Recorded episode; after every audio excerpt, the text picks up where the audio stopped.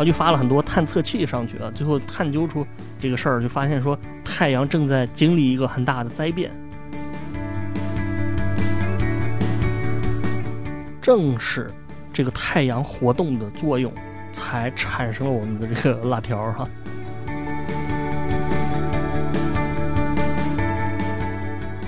然后这个黑子是怎么形成的呢？是粉转黑吗？啊，肯定不是啊。这个其实跟太阳内部的这个磁场变化有关。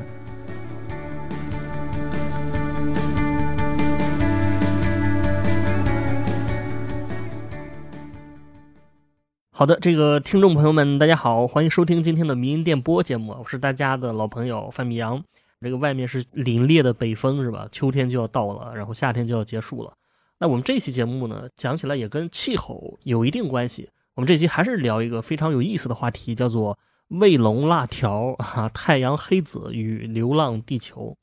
这个辣条哈，这个不用我多介绍，这是我们中国人都非常熟悉的一个存在啊，国民级的一个零食。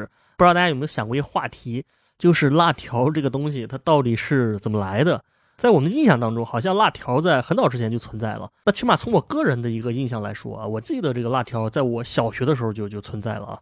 反正我一直认为这个辣条是一个非常传统的美食，可能在古代就有了，对吧？说不定这个呃乾隆下江南的时候是吧？或者说什么三国张飞就吃过，可能这么一感觉。但是呢，后来我看到了一篇文章啊，就是我非常震惊，特别让我吃惊的发现，就是我发现辣条的历史它并不长，满打满算它也就二十年的历史。啊，这事让我很吃惊，就是没想到我小学吃的这个我自以为的这个传统美食是吧？实际实际上是一个刚发明出来的这个科技产品啊。然后另外还有一个让我非常吃惊的这个数据，就是他说中国的辣条的这个企业百分之九十以上啊都是一个县里的人创办的，这个县的人他包揽了全国百分之九十以上的辣条的这个生意。这个事儿就让我觉得很奇怪啊，就是你想按道理来说，辣条是一个全国性的美食。并不是什么高科技的东西，它为什么只会集中在一个地方呢？而且这个地方好像商业也不是特别发达。在这之前，这个县吧，它还是一个全国的贫困县，所以这个事儿很有意思。那么这个县城呢，就是湖南岳阳的平江县啊，这县叫平江。根据这个媒体的报道呢，辣条是从平江县产生的，而且呢，它跟这个这个县的这个地方特色有关。它的灵感来源是来自于平江的一个传统的美食。叫做酱干，平江酱干。然后根据这个历史资料的记载呢，这个酱干它是非常有名的，在这个康熙年间就曾经成为贡品，也就是说比这个乾隆下江南还早一些。然后这个酱干是什么东西呢？就是我一开始听这个名字的时候，我也不知道是什么。后来我就是搜了一下这个图片和视频，我发现这个东西应该就是大家应该吃过，这个尤其是在两湖地区待过的，你应该吃过啊。那么它的本质上其实就是所谓的香干嘛，更直白点就是豆腐干啊，豆腐干或者叫干子。湘菜里面就有一道挺出名的菜啊，叫香干炒肉啊。这个菜我挺喜欢吃的。以前我们学院对面就有有个湘菜店啊，老是吃这个香干炒肉。那另外在湖北待过的朋友可能也知道啊，就是吃热干面的时候，我们有时候加什么干子，对吧？加干子或者虎皮鸡蛋啊。那这个干子本质上也跟酱干是类似的，就它们的本质其实都是豆腐干儿就都是用这个大豆做的。当然，这个平江酱干呢，它是肯定有一些，就是包括从味道方面，就是做法方面，肯定有一些自己很特色的。它跟普通的豆腐干应该不会完全一样，但它确实在广义上就属于同一类的这种大豆的制品。平江酱干呢，在当地是有非常广泛的群众基础的，就据说是家家户户都会做啊。你想这个所谓的美食啊，所谓的这地方美食，它也是有两种的，有一种是挺出名的，但是本地人好像都不是太吃啊，只会出现在这个旅游景区，只有外地人吃。但是这个酱干不一样，它本地人也吃，而且呢，不少人是以卖这个东西为生的啊。有一个数据是说，在八十年代的时候，平江县的啊，这个酱干产量达到了七百多万桶。当然我不知道这个桶是什么单位啊，但是你听这个数应该是一个挺大的数值啊，七百万嘛。然后呢，啊，这个辣条据说就是在这个基础上出现的。大家注意，这个辣条它并不是自然而然的出现的，而是有人发明的，而且是有非常明确的发明者。发明者就是三位这个平江本地人。他们一个叫李猛能，一个叫钟庆元，一个叫邹平江，他们三个是发明了这个辣条，而且到现在为止，他们仍然在一个呃，就是大家肯定知道的非常出名的品牌。这个咱们后面再说啊。那据他们自己说呢，这个辣条就是在这个酱干的基础上得到的灵感，只不过说这平江酱干是大豆做的，然后辣条是面粉做的，这是它的一个一个一个区别。就是不知道大家有没有听过辣条是。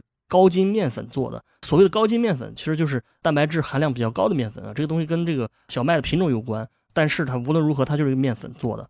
当然呢，他们研究辣条本身也是有一经过一系列的过程，它并不是一蹴而就的。但总之，到了大概两千年左右，这个辣条就基本上定型了啊。然后后面几年就迅速的火遍全国啊。我不知道大家听完我这个叙述有什么感觉，反正我当时看这个故事，我就觉得哪里有点不对啊。就是这个好像听起来很自然，但其实是有漏洞的。就是你想，这三个人他为什么会想，就是突然发明辣条呢？继续做你的传统酱干不行吗？为什么会改成这个面粉呢？还有一些问题，你比如说，既然说这个辣条百分之九十都是这个湖南平江人，那为什么卫龙它作为全国最大的辣条企业，它确实在河南呢？这几个问题，关于这些问题的答案，我想先从《流浪地球》这个话题开始说起。这个听过我节目的朋友应该知道啊，就是我对于《流浪地球》的感情一直是比较复杂的。这个电影出来的时候，我曾经写过一篇文章批评他啊，我之前节目里也说过啊，然后就是在知乎上被骂了一晚上，被骂了三千多条，什么话都有，吓得我赶紧把这个文章给删了啊。这些批评我的人，当然他们心情其实我是可以理解，他们出于一种很朴素的这种爱国情怀啊。但是他们骂我的这个具体的理由啊，就是这个是不能说服我的。就是他说我不支持这个国产科幻什么的，还是让我建议我多读点书什么的啊。但是他们其实不知道的是，我本身之所以说啊，当时批评那个《流浪地球》的电影，我就是从《流浪地球》这本书的角度来来说的。我不知道大家有没有记得《流浪地球》这个工程它开始的原因啊，就是为什么人类要冒这么大的风险把我们地球给发射出去呢？这个其实跟刘慈欣的一个设定有关，就是太阳的这个灾变啊。那根据这个书里的这个说法呢，当时物理学家发现太阳里边这个氢转化为氦的这个速度突然加快，然后就发了很多探测器上去啊，最后探究出这个事儿，就发现说太阳正在经历一个很大的灾变，产生一种叫氦闪的剧烈爆炸啊。那么在这之后呢，太阳就会变成一个巨大的什么红巨星啊，然后把这个地球给吞没了，人类就得想办法星际移民啊。然后这小说里面不是两派嘛，就是一个是飞船派，一个是地球派。飞船派就是说我放弃地球，然后呃直接用飞船把人类给送出去。然后地球派说我不用飞船，我直接把地球给发射出去啊。其实，在这个小说里面啊，这两派是斗得很激烈。而且说实话，我觉得《流浪地球》这个小说很精华的一点，就是虽然它的外皮是科幻，但其实它有点像是政治讽刺小说。电影呢，它是把它改编成了一个非常正能量的一个作品。这个我只能说编剧很厉害。反正最终呢，这个飞船派就失败了。然后失败的原因大概就是说，呃，一个是你用飞船飞的时间太久了，再者就是说你造再大的飞船都没办法提供这个人类生存所需的这种复杂的生态环境。也就是说，你这个飞船取代不了地球本身，所以地球派获胜了嘛。你实际上你细考究这个情节的话，你还是会有疑问的。所谓的说发射地球能保住这个生态系统，但是我们生态系统很大。原因能存在，就是依赖于这个太阳嘛。你远离了太阳，你这个生态系统能维持几年就很难说了呀。你怎么还能有这个东西呢？但是无论如何吧，就是最终这个啊，流浪地球计划就开始了。这个计划就是用一百代人啊，就是两千五百年的时间，把地球发射到这个半人马座的这个比邻星上啊，这个成为它的一颗行星。实际上来说，《流浪地球》这个小说就是对于太阳的这种担心还是不无道理的，就是它并不是这个杞人忧天的。就这种极端的灾难，我们短期内可能没有，但是这个不意味着说太阳的活动对人类就没有影响。而且我下面要说的就是，正是这个太阳活动的作用，才产生了我们的这个 辣条哈。那关于太阳活动呢，我相信大家应该有一些各种印象吧。这个大家印象最深刻的，我觉得应该是日食。这个因为日食并不罕见，我不知道大家有没有看过最近特别火的一个电影，就是《封神》嘛，就费翔和纳然演的这个。他是讲这个商朝灭亡，然后周朝建立。这个封神其实它某种程度上也跟日食有关。我很小的时候我看过央视的一个节目，他当时就是讲这个利用这个天象吧来研究历史。他大概的意思是说，说有一个工程叫做夏商周断代工程，就是说你这个夏商周这三个朝代因为特别古老嘛，可能有些具体的时间点我们没有弄清楚啊，那我要断代。他断代这个方式非常有意思。当时让我特别震撼，因为这个司马迁在《史记》里面有一句话，这句话其实就是九个字，叫做“夷王元年，天在旦于正”。这个夷王就是周夷王嘛，就是周朝的一个天子。这是司马迁记录的一个天象啊，当然我也不知道他从哪儿得到这个天象的这个说法，可能是一个很古老的说法流传下来了，但是他好像没有记录这个具体的年份。所以这个历史学家呢，就根据这句话来分析啊，就是什么叫天在旦于正呢？就说在正的这个地方，大概应该是在陕西什么地方，在正的这个地方，天再次亮了，就是天亮了两次。当然，这个记录可能本身它是带有一点神秘学因素的。这个历史学家就分析说，这个会不会是那个年代的一种，其实是一种日食啊？因为日食的时间你是能，我们是能算出来嘛？因为这种天体的规律还是非常的可计算的。所以最后大家好像就是用这个线索吧，就是用这个天在旦的时间确定了周一王元年的具体时间啊，然后再根据这个时间就是确定了后面以及前面的好多是具体的时间线啊。那么这个呢，我当时看了，我就是非 非常震惊啊，非常震惊。当然，这个夏商周断代工程它是有一定争议的，但是我觉得这个研究思路是非常值得学习的，就是它很显然就是利用这个太阳活动来推断我们的人类的历史啊。另外呢，还有一个太阳活动，大家应该是非常熟悉的。就是激光，具体来说，就是在太阳黑子活跃的时候，就会导致太阳里面的一些基本粒子吧，比如电子啊、质子啊，从太阳内部被喷射到这个外界，它就是向这个太阳系里面散发嘛。当它们靠近地球的时候，对吧？它就会被地球的这个磁场捕获，聚集在南北两极，然后跟大气层中这个什么氧气分子啊、氮气分子碰撞，所以就释放出了光子，就产生了这个美丽的极光，是吧？那么这里我想说的一点，也正是太阳黑子。这黑子是什么意思呢？这个我查了一下，所谓黑子就是指那些对公众人物进行针对性的贬低、侮辱和敌对的人群。这个不是啊，开玩笑的。这个所谓的太阳黑子，它其实就是太阳表面出现了一些黑点儿。这个东西呢，你听它的名字啊，感觉这个黑子好像是一个很小的东西，但实际上它在太阳上面的具体的面积呢，可能比地球都要大，甚至有的就比地球大很多倍。而且这个黑子呢，就并不是说这些地方真的就是黑色的。只是说它的颜色看起来比太阳表面的正常的颜色要暗一些啊！你注意啊，这个黑子是有时候在地球上是可以肉眼可见的，就如果你拿个什么挡光片看一下的话，有时候你是能看到的。那之所以它会变暗，就是因为它这一部分的温度比周围要低。太阳表面的平均温度是在五千五百度左右，但是黑子的这个温度，黑子比较冷血是吧？它一般是在四千度左右啊，比较没有感情啊。然后这个黑子是怎么形成的呢？是粉转黑吗？这个其实跟太阳内部的这个磁场变化有关。这个就比较复杂了，咱们这个不是天文学专业的，我们很难讲的特别清楚。但是它大体上来讲，就是太阳磁场的就是异常导致的吧。也就是太阳磁场太强，导致太阳里面的那个浆体没办法从中心这个涌到这个表面，所以你像这些地方，它涌的这个太阳的这个浆体的物质少，所以它就温度比较低嘛，然后看着也比较暗。而且这里还有一个特征，就是这个黑子呢，它不是单打独斗的，就不是单个出现的，它总是成群结队出现的。这个现象从天文学上来讲，就叫做太阳黑子群，就黑子成了一群，而且这个黑子群发展的越成熟，就说明它们这个磁场强度也越大。其实也不光是磁场，就是你黑子多的时候，实际上也就是太阳活动最激烈的时候，它还伴随着各种活动，什么太阳耀斑啊，什么日珥啊，什么普斑之类的，这个我们就不多说。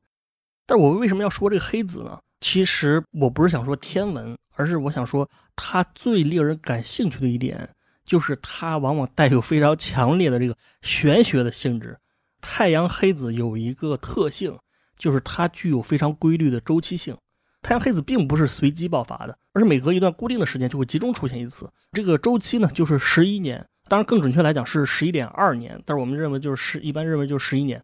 在这个十一年当中是一个周期，在这周期开始的时候呢，是一个黑子的太阳黑子的低谷期，也就是说这个太阳黑子此时最少。然后接下来呢，这个黑子不断的变多啊，越来越多。到了第四年的时候呢，黑子的数量就达到了一个呃最大值，这是它的黑子的呃峰值。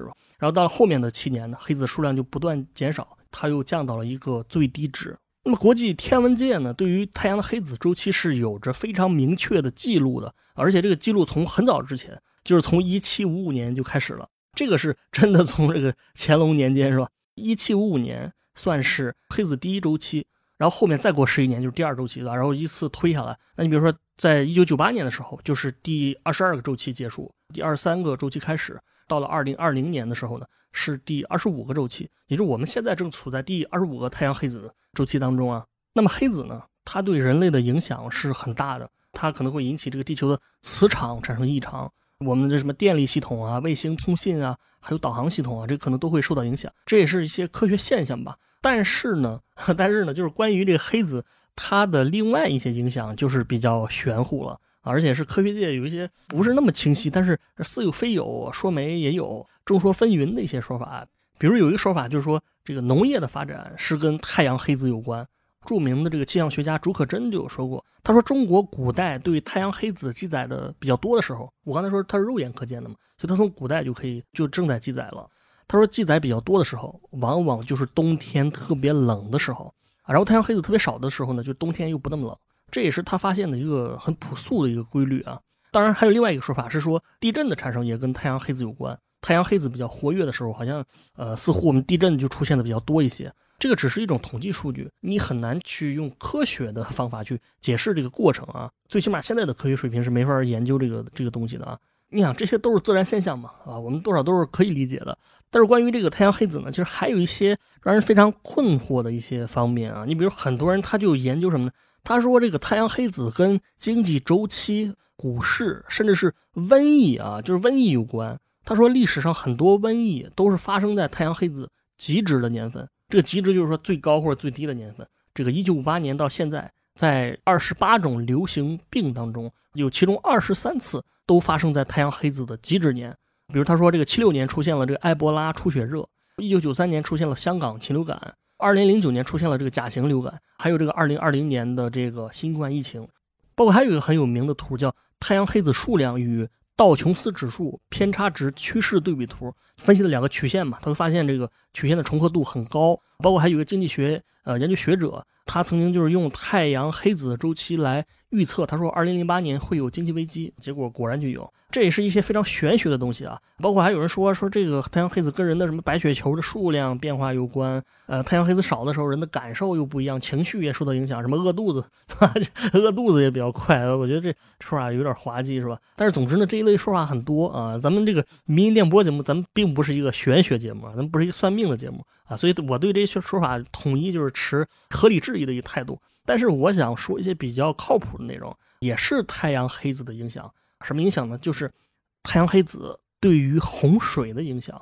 那关于这一点呢，气象学界也有一个叫做“二十二年洪水周期论”。他说，在我国每隔二十二年左右就会出现一次大洪水。这个规律也不是我说的，而且是科学家说的，就是这个是竺可桢他说的啊。他当时就发现了一个规律嘛。他说，这个一九三一年的时候。长江发生了洪灾，然后在此前二十二年左右的1908年呢，呃，以及再往前推二十二年的1887年呢，好像也都发生了大洪水。而且呢，气象学家观察了这个建国之后的一些数据，好像也是有契合之处啊。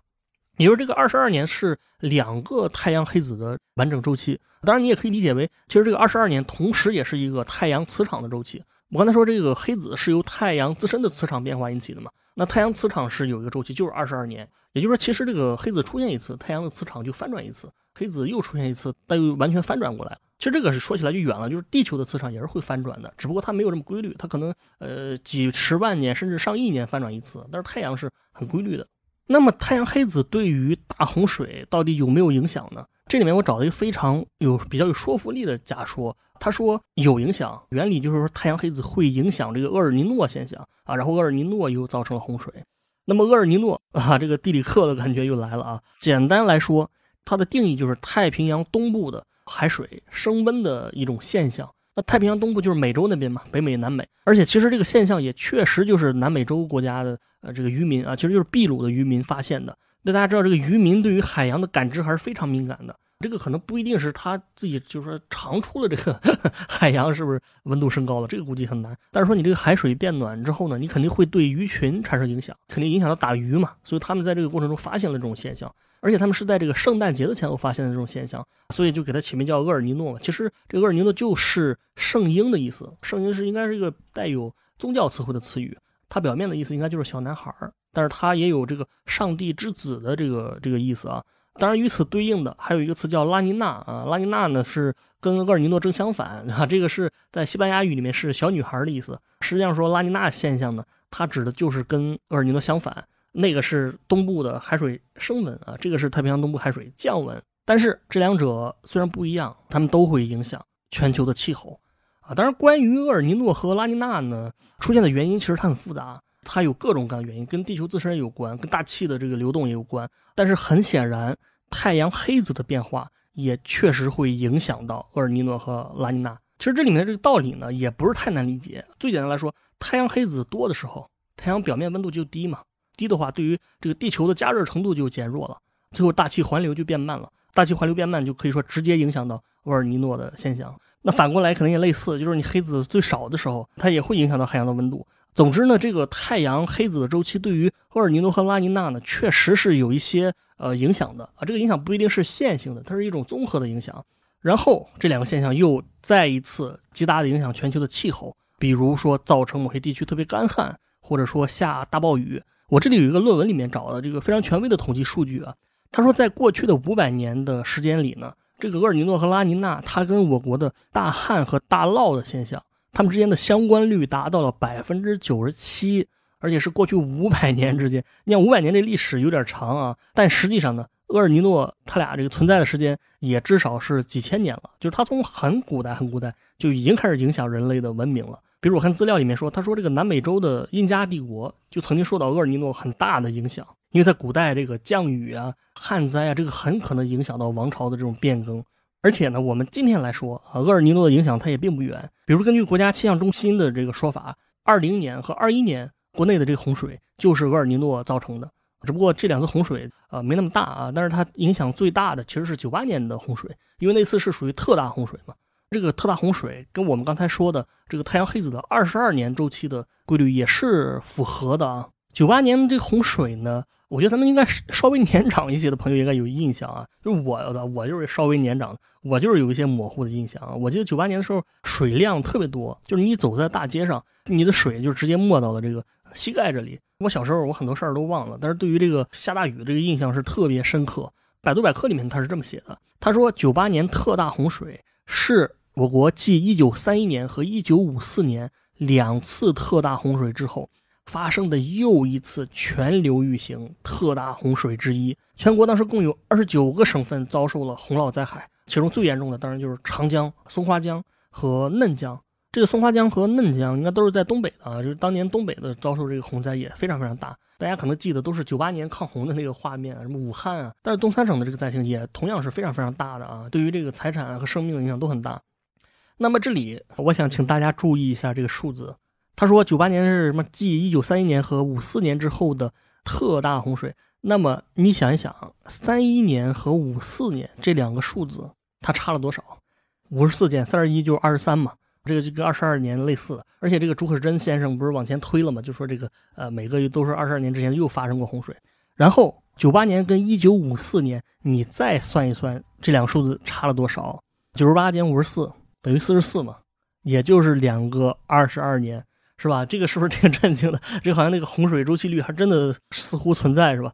当然，这个你也可能会说啊，你说这个这个差了四十四年，对吧？但是他俩之间的这个二十二年好像啊，并没有什么洪水，对吧？你这个不对。但是你这个话说对也对，说错也错。为什么？你想五四年之后的二十二年，五十四加二十二是哪一年？是七六年啊。这个七六年，你想对于新中国的历史来讲，它是非常不平凡的一年。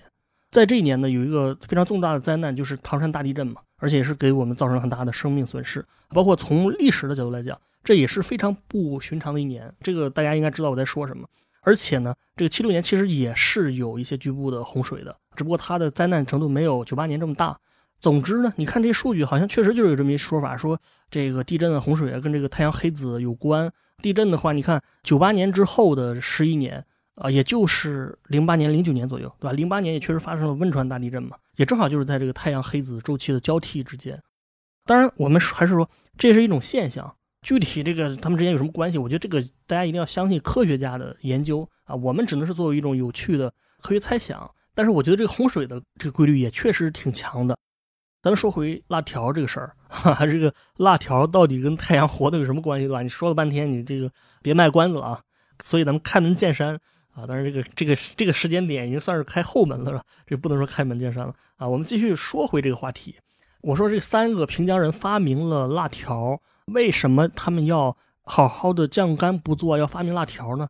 其实就是因为当时呃酱干的最重要的原料，也就是大豆，大豆市场出现了异常啊。什么异常呢？就是它的价格从七毛钱一斤涨到了一块六一斤，也就是涨了一倍还多。这个你想，这原材料翻倍的话，对于这个市场来说是一个非常大的黑天鹅般的一个一个摧毁，是吧？你这个成本大幅度提高，就只能产品涨价，对吧？涨价之后，那是大家谁还会买啊？对吧？你想一个东西如果突然涨价一倍，那肯定这个大家买的就不多了啊。所以在当年这个大豆涨价之后，酱干立刻就滞销了，直接卖不出去了。那这个情况，它对于平江县的酱干产业可以说是一个毁灭性的打击啊，就灭顶之灾。而且从此之后的很长时间，这个大豆价格都没有回落的这个这个趋势啊。那在这种情况下呢，非常无奈的这个不可抗阻的灾难是吧？大家都开始寻找替代材料，最后发现说，我用面粉也能做类似的产品，而且这个价格比涨价的大豆这个便宜多了。所以他们就开始尝试吧，对吧？就是用降干的技术。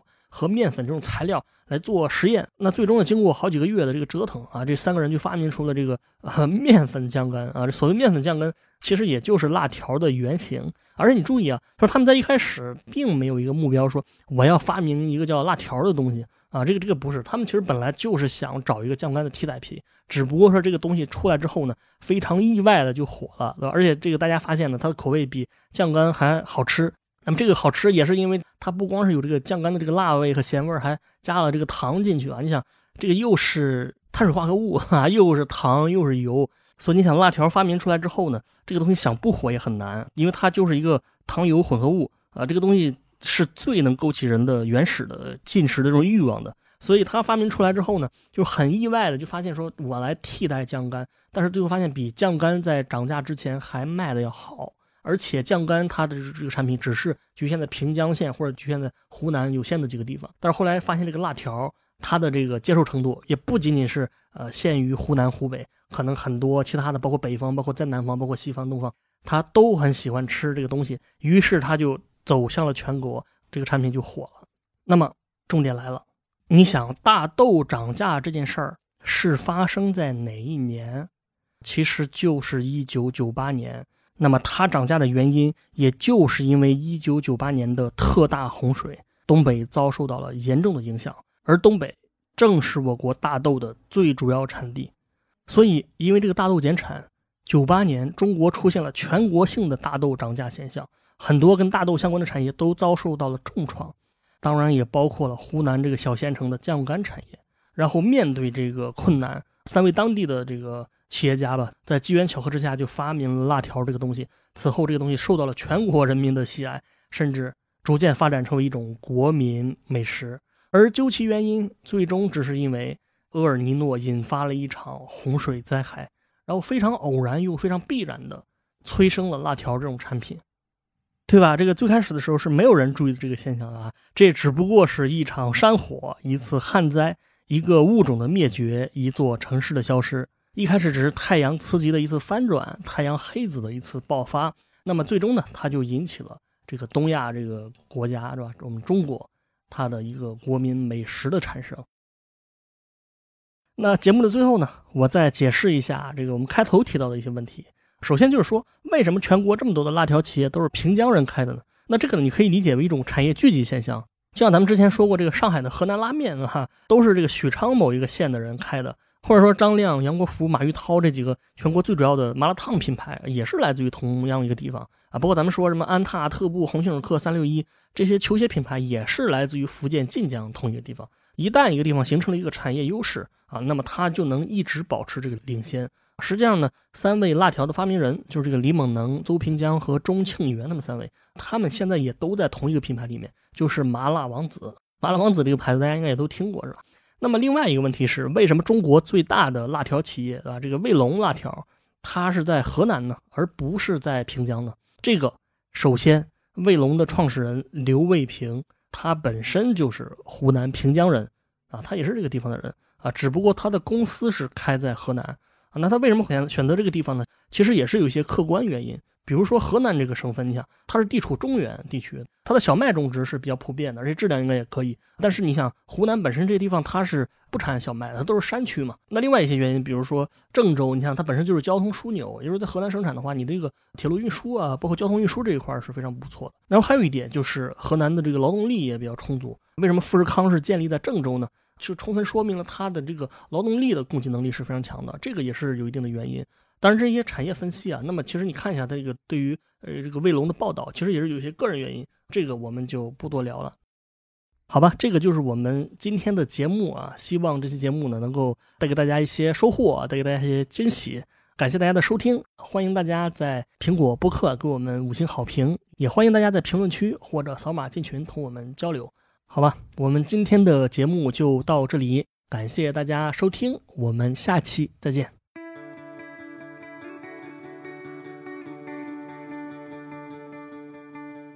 今天的迷音电波节目就到这里，感谢大家收听。我们的背景音乐是来自于青岛的乐队阁楼演奏班。那也欢迎各位朋友们在小宇宙、喜马拉雅、网易云音乐等不同的平台上关注我们的节目，关注迷音电波。再次感谢大家，我们下期见。